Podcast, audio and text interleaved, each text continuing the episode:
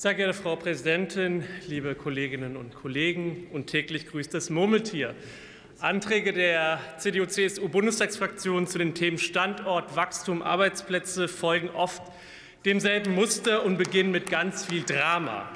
Schon der Einstieg erinnert an dystopische Szenarien, die an die Schlagzeilen im Frühjahr 2022 nach dem furchtbaren Angriffskrieg von Russland erinnern.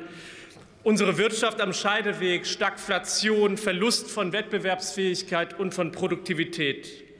Leben wir in der gleichen Realität? Wir sind jetzt im April 2023. Vieles, was befürchtet wurde, ist schlichtweg nicht eingetreten. Weder sind wir in einer schweren Rezession angelangt, noch gibt es die befürchtete Insolvenzwelle. Unsere Realität ist ein Land, das den multiplen Krisen bei allen Herausforderungen, die wir für eine gute Zukunft meistern müssen, wie Fachkräftepolitik oder Industriestrategie, ziemlich stabil getrotzt hat. Und wenn ich Ihnen ein Geheimnis verraten darf, das lag auch ganz bestimmt an unserer Antikrisenpolitik als Ampelkoalition, liebe Kolleginnen und Kollegen. Wären wir hingegen manchen Ihrer Vorschläge in der Vergangenheit gefolgt, wären wir wahrscheinlich deutlich näher herangerückt an die dystopischen Szenarien. Darf ich ausnahmsweise einmal mit Erlaubnis der Präsidentin nicht Friedrich Merz zitieren, sondern den geschätzten Kollegen Roderich Kiesewetter vom 10. März 2022 unter dem Stichwort sofortiges Gasembargo. Jeder darf sich auch äußern. Wir sollten, Zitat, wir sollten die Energieimporte aus Russland kappen.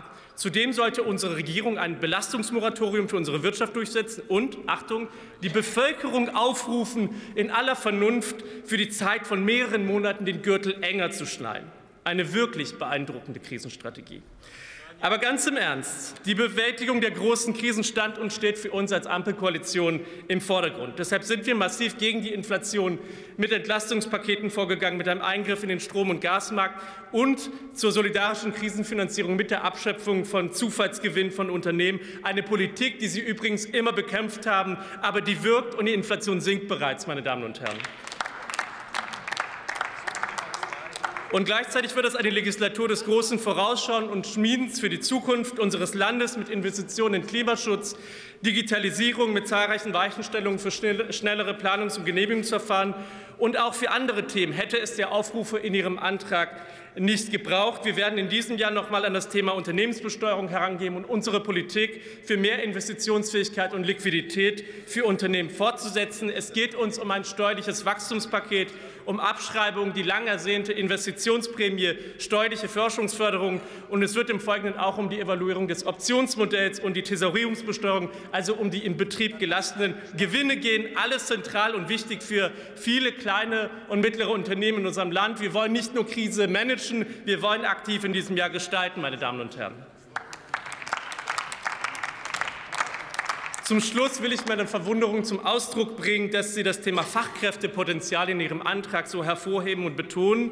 Hier im Bundestag sind Sie in dieser Legislaturperiode leider erneut dabei, sich als bremsende Kraft gegen den Fortschritt zu etablieren. Wir haben das Chancenaufenthaltsrecht gegen Ihre Stimmen beschlossen, und wir sind dabei, ein Fachkräfteeinwanderungsgesetz offensichtlich auch wieder gegen Ihre Stimmen durchzubringen. Zukunft lässt sich nicht mit Papieren gestalten, sondern nur mit praktischer Politik. Und da agieren Sie als Union gegen die Interessen Deutschlands.